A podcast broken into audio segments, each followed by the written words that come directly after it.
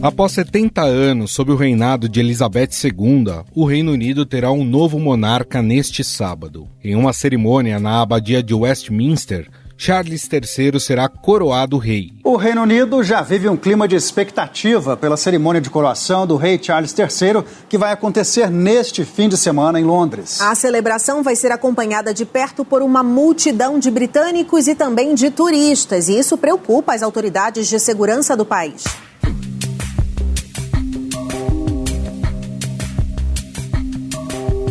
O público será convidado a se juntar a um coro de milhões para jurar lealdade ao rei e aos seus herdeiros. O problema é que Charles é muito menos popular do que sua mãe era e apenas 29% dos britânicos apoiam a monarquia e dizem que ela é muito importante para o país.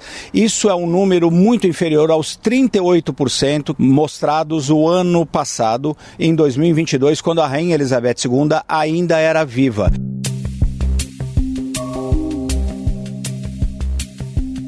Uma pesquisa realizada pelo Instituto YouGov entre 14 e 17 de abril, com cerca de 5 mil britânicos, mostra que 45% das pessoas acreditam que o rei não consegue se conectar com o resto da população, contra 36% que pensam ao contrário. Entre os mais jovens, 78% dizem que não estão interessados na família real. Em um Reino Unido em plena crise, com a inflação que não fica abaixo dos 10%, uma pesquisa mostrou que para 51% dos britânicos, o evento não deveria ser pago com dinheiro público.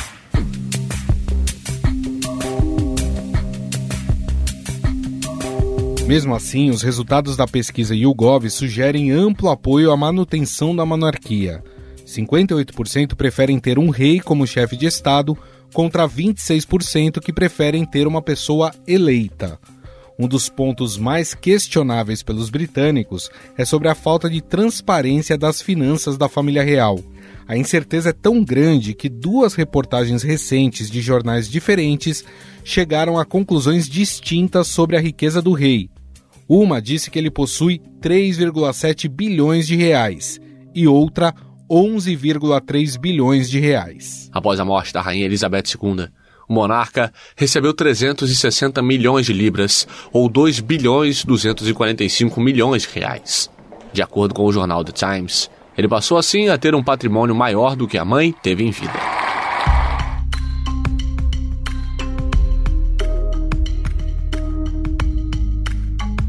Outro assunto sensível ao atual monarca é sua relação com seu filho Harry, de quem se afastou após o caçula pedir o desligamento de suas funções reais. O príncipe Harry e a mulher Meghan Markle anunciaram que estão se afastando da monarquia. No perfil oficial em uma rede social, o duque e a duquesa de Sussex publicaram: Depois de muitos meses de reflexão e discussões internas, nós decidimos fazer uma transição neste ano.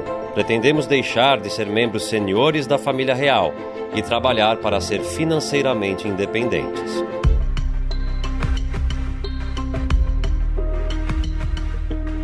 Em uma série de entrevistas, o príncipe e sua esposa Meghan Markle acusaram a família real de preconceito racial.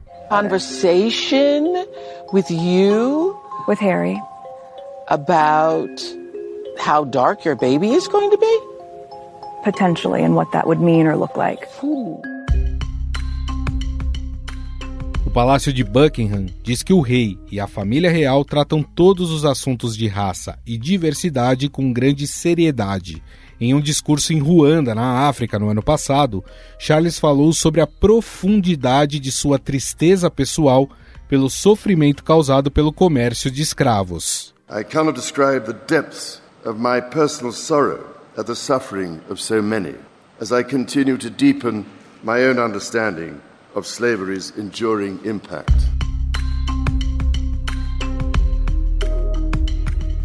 A coroação terá algumas mudanças de olho em popularizar o rito, que não tem atraído o interesse da população. A cerimônia de caráter cristão também terá líderes religiosos de outras fés, com um papel ativo pela primeira vez.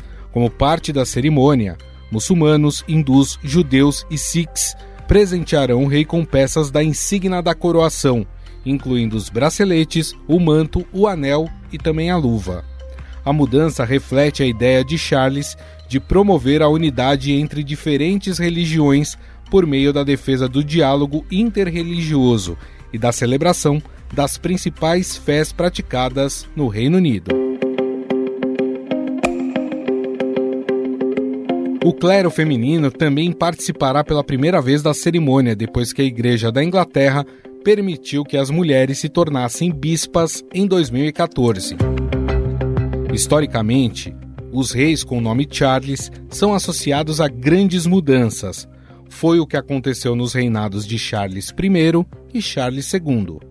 Charles I assumiu o trono aos 25 anos e teve um reinado turbulento, com constantes embates com o parlamento, chegando inclusive a dissolver governos e reinar por 11 anos sem convocar um parlamento. Charles I da Inglaterra nasceu em 19 de novembro de 1600. Se via como monarca com poder absoluto e com direito divino de governar. Mas isso teve um preço alto. Sua falta de compromisso com o parlamento levou a uma guerra civil, onde o rei foi derrotado, executado e a monarquia foi abolida em 1649.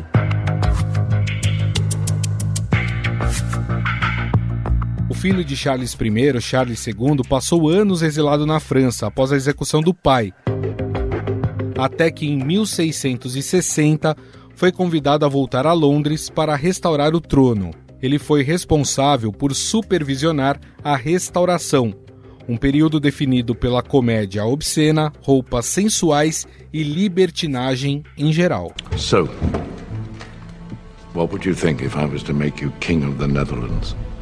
The king of England does not decide who gets to be the king of the Netherlands. A coroação de Charles III será transmitida no Brasil e contará com a presença da família real, chefes de Estado e da nobreza britânica. Entre os convidados está o presidente brasileiro Luiz Inácio Lula da Silva, que irá nesta sexta-feira para a Inglaterra. Durante a viagem, Lula deverá se encontrar também com o primeiro-ministro britânico Rishi Sunak. O presidente Lula participa de três compromissos oficiais na Inglaterra. O primeiro é um encontro com o primeiro-ministro britânico Rishi Sunak, com quem até então Lula só havia conversado por telefone. Também amanhã participa de uma recepção no Palácio de Buckingham e no sábado acompanha a cerimônia de coroação do monarca na abadia de Westminster.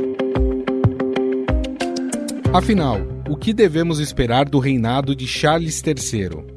O rei conseguirá apagar o incêndio causado pelas brigas da família real? Sobre o assunto, vamos conversar com a doutora em Relação Internacional pela London School of Economics e também professora de Relações Internacionais da ESPM, Carolina Pavese.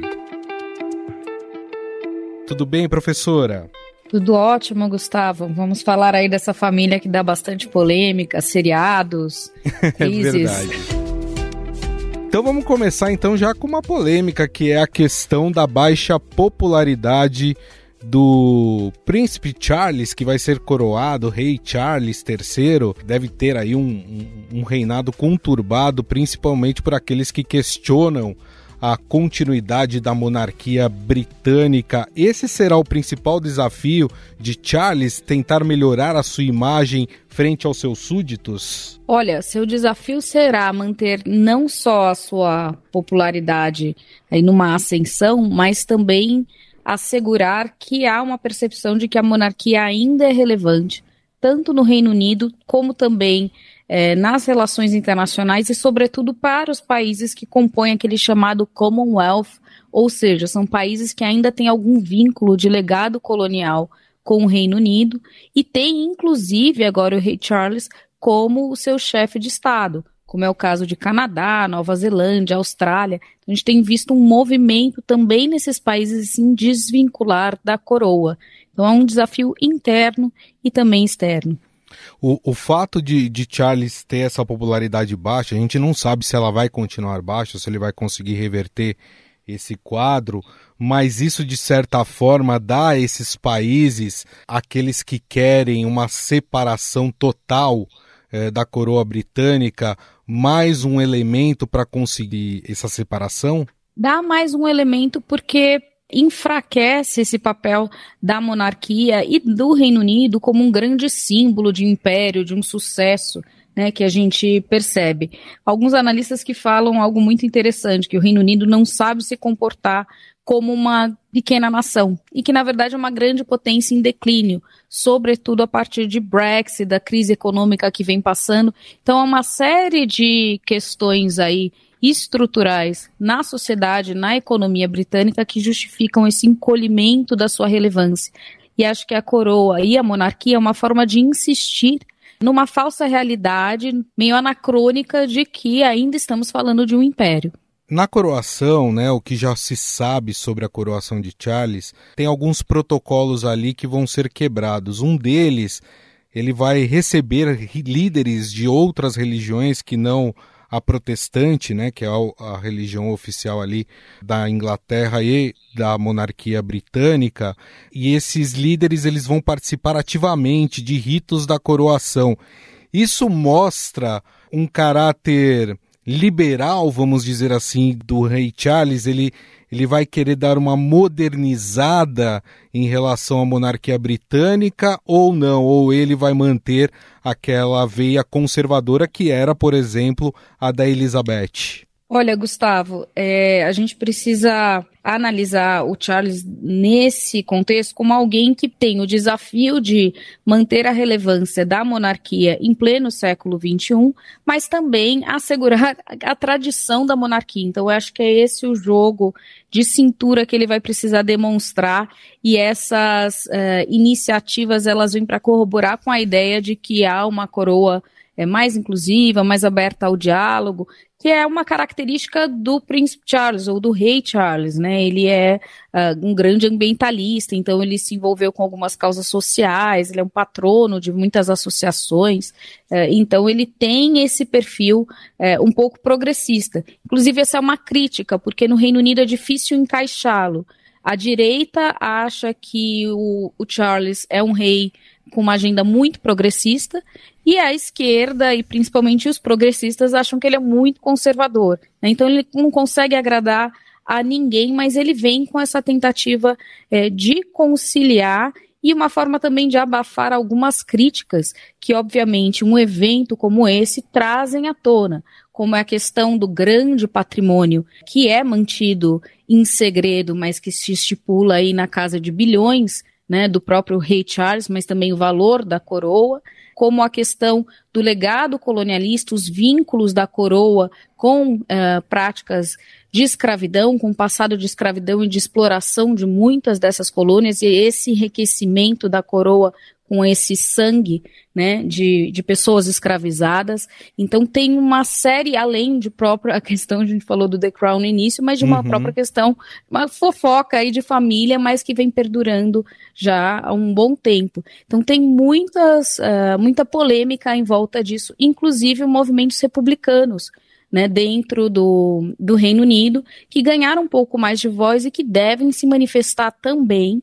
Uh, há um medo de que eles atrapalhem parte dessa cerimônia neste sábado. Um dos questionamentos desses republicanos, desse movimento republicano, é exatamente sobre as finanças da família real e o custo né, para se manter a, a, a família real até porque não há uma transparência total em relação a esses gastos e a essas finanças da família real, né, professora? Exato, não há uma transparência, né? Houve alguns estudos recentes, e aí não tem uma fonte única, mas que vão dizer que essa riqueza pessoal do rei vai variar de 600 é, milhões de libras, que dá mais ou menos uns 3 milhões é, de 3 bilhões, é, bilhões de reais, uhum. para 1,8 bilhões de libras. Né? Então a gente está falando aí de mais de 11 bilhões de reais só a riqueza pessoal do rei, sem considerar o que mais ele tem uh, a seu dispor e que ele utiliza. Né? E aí vem é, uma cerimônia que deve durar menos,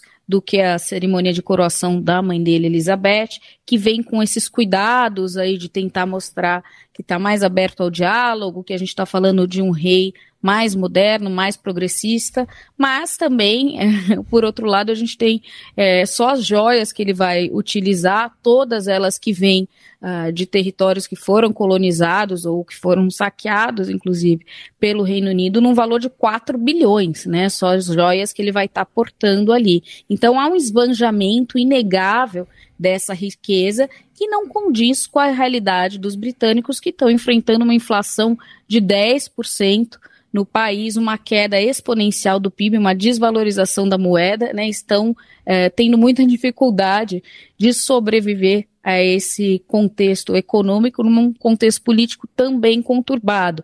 Né? Então fica um descompasso muito grande entre essa riqueza é, e essa ostentação que inevitavelmente vai ser exposta nesse sábado e a realidade do povo.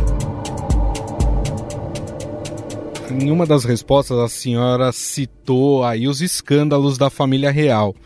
E é uma questão que a gente não sabe se faz bem ou se faz mal para a família real e explico o porquê. De certa forma, um escândalo familiar sempre acaba trazendo coisas negativas. A gente lembra recentemente dessa cisão que houve com o príncipe Harry e a sua esposa Meghan Markle e tudo que foi falado por eles, questão de racismo, questão de, de não aceitá-la é, na família real, enfim todas essas polêmicas, claro que trouxeram uma, uma visão negativa da família real. Ao mesmo tempo, esses escândalos, eles acabam fazendo com que se aumente o fascínio, a busca das pessoas por informações sobre a família real. Dá para fazer esse paralelo? Os escândalos afinais são bons ou ruins para a família real, professora? Olha, é o famoso falem bem ou falem mal, né, Gustavo? É, é realmente coloca né, a família real aí num protagonismo. A gente viu a biografia do Harris sendo publicado, onde ele faz uma crítica à coroa, inclusive diz que boa parte da riqueza da coroa se deu ao colonialismo e à escravidão, né? Então algumas críticas bem pesadas, não só à sua família, mas à instituição monarquia, embora ele não tenha aberto mão dos títulos, né, e nem da herança uh, dessa monarquia que ele critica, mas colocou em evidência, e isso de fato contribui para essa popularidade, né, e também transforma, dá uma sensação de que a gente está falando de pessoas com uma, problemas corriqueiros e mundanos, né? Quem não tem disputas em sua família, óbvio que numa escala bem menor. Então, nesse sentido, corrobora sim. E é, tem reforçado, inclusive, né, nessa, nessa disputa em específico do Harry é, com o pai, com a Camila e com uh, o William, tem reforçado, inclusive, uma maior lealdade, porque a crítica que, que tem sido feita soa para os britânicos como uma crítica a eles, né? Então isso tem ampliado a popularidade do William e do Charles também, e também da Camila, então isso ajudou nesse sentido. Mas é óbvio que isso traz à tona escândalos e questões que precisam ser uh, endereçadas e que eles preferem abafar. Existe aquela máxima, e a gente vê isso muito evidente, de que a instituição família real é a prioridade, independente dos seus membros. Se você tiver que deixar um para trás para preservar a instituição, você acaba deixando. Caso a popularidade do rei Charles continue baixa e aumente esse movimento anti-monarquia, a gente pode imaginar que para salvar a instituição Charles tenha um reinado mais curto e acabe abrindo mão do reinado para alguém mais popular, e aí eu estou citando o seu filho William. Olha, essa é uma possibilidade do ponto de vista formal, mas muito pouco provável que isso aconteça. Né? Até porque, para a gente imaginar uma pressão tão grande sobre a monarquia, a gente precisa olhar para o outro lado. A gente está falando de uma monarquia constitucional, que é o caso do Reino Unido, onde a gente vai ter muito pouca intervenção política da coroa na vida cotidiana e na vida política do Reino Unido. Acontece que ainda, mesmo assim, há essa intervenção de alguma forma, né? Então, o rei é o chefe da igreja, né? Ele é considerado o chefe também das Forças Armadas e ele é o chefe de Estado, né? A gente vai ter agora o Rishi Sunak como o atual primeiro-ministro que exerce a função de chefe de governo. A instabilidade política do lado republicano que sobra ou que, que teria uh, nesse contexto, ela é tão frágil no momento, com essas trocas todas de primeiro-ministro que nós vemos acompanhando na política britânica, com essa crise econômica, agora com uma crise uh, na Escócia, né, com a renúncia da primeira-ministra, uhum. com uma crise do Brexit que vai trazer tensões novamente na Irlanda, quer dizer, as outras opções são pouco confiáveis no sentido de trazer a estabilidade que a monarquia traz. Então, não talvez por uma credibilidade da monarquia um apreço tão grande, mas a última pesquisa mostra que 58% dos britânicos ainda preferem o rei uh, como chefe de Estado. Dentre os que deram uma opinião, 26% é, são a favor de se ter um chefe de Estado eleito, ou seja, de se abolir pelo menos essa função da monarquia. Então, veja, por pior que seja, ou por menos interesse que se tenha pela redução desse interesse, ainda a monarquia traz essa estabilidade, uma certa segurança aos britânicos. Historicamente, né, para quem gosta e acompanha né, toda a história da, da família real britânica, os dois Charles que antecederam o Charles III tiveram reinados marcados por mudanças bruscas. O Charles I chegou a dissolver o parlamento. Já o Charles II ficou conhecido como monarca alegre pela libertinagem eh, explícita dentro da sua corte. A gente pode esperar do Charles III uma mentalidade de mudanças também? Ou hoje o rei não tem tanto poder como tinha na época de Charles I e de Charles II? Olha, escândalos, inclusive de libertinagem, ele já passou é, enquanto príncipe, inclusive, né, a, rainha Camila é a sua consorte, era sua amante, né, como uhum. a gente acompanhou bem. Então ele não está imune desses escândalos como bom monarca. Mas a gente vive num contexto onde há um controle muito maior, né, inclusive pelas mídias sociais, onde todas essas, essas figuras estão é, presentes, há um acompanhamento muito mais recorrente, muito mais explícito dessas ações, né? E há também um julgamento maior sobre uma série de condutas, como a questão mesmo do escândalo sexual. Né? A gente vê o, o, o príncipe Andrew uhum. ainda num, num processo de julgamento sobre escândalos muito sérios, acusações muito sérias, né? Então isso é, abala a opinião pública e certamente há uma tutela muito maior e um cuidado muito maior sobre não publicizar ou não deixar essas questões virem à tona. O príncipe Charles, ele como eu mencionei, ele é um ambientalista, então ele apoia causas ambientais. Inclusive foi criticado o ano passado porque ele fez um discurso abertamente a favor é, de políticas mais incisivas no combate às mudanças climáticas. Isso já foi visto como uma crítica ao governo e, portanto, algo que ele passou ali da linha dos seus limites. Né? Ele surpreendeu autorizando acesso aos acervos da, da coroa para uma pesquisa acadêmica que está sendo feita para investigar os vínculos da sua família específica, da sua linhagem com a escravidão, né? uhum. né? Então ele tem feito alguns sinais, mas a gente nunca pode deixar de esquecer que nós estamos falando de uma instituição que é tradicional, que é conservadora por natureza. Né, e que uh, qualquer tentativa de se reinventar, ela vai ter esse limite, né? E que, por outro lado, ela vai reforçar, inclusive, uma grande nostalgia e colonialista de falar sempre nesse grande império. Para a gente encerrar, professora, a senhora citou o momento político e econômico conturbado que vive o Reino Unido, mais precisamente até a Inglaterra, né, que vive um momento muito complicado, com trocas constantes de primeiros ministros Charles tem a capacidade de conduzir a monarquia em um período tão complicado e pensando também que, claro, a Inglaterra acaba absorvendo também crises que acontecem em outras partes do mundo. A gente tem os Estados Unidos aí com uma inflação altíssima, né? a China diminuindo o seu crescimento, quer dizer, tudo isso acaba interferindo na política externa. Charles está preparado para atravessar esse momento conturbado?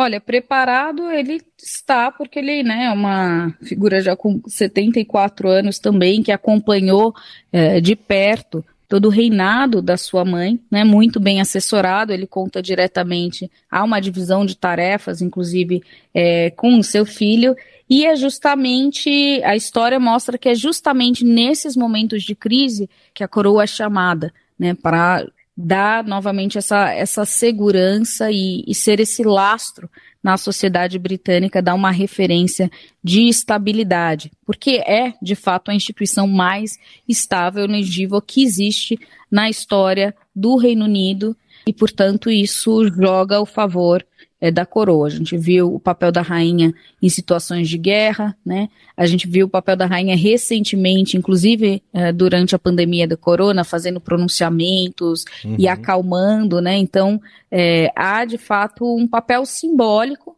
mas importante para a coroa ainda na vida dos britânicos. Bom, nós conversamos com a doutora em Relações Internacionais pela London School of Economics e professora de Relações Internacionais da ESPM, a Carolina Pavese. Conversamos um pouco sobre o rei Charles III, que será coroado neste sábado. Professora, queria agradecer mais uma vez a gentileza. Muito obrigado pela entrevista. Foi um prazer, Gustavo. Estou à disposição de vocês. Estadão Notícias.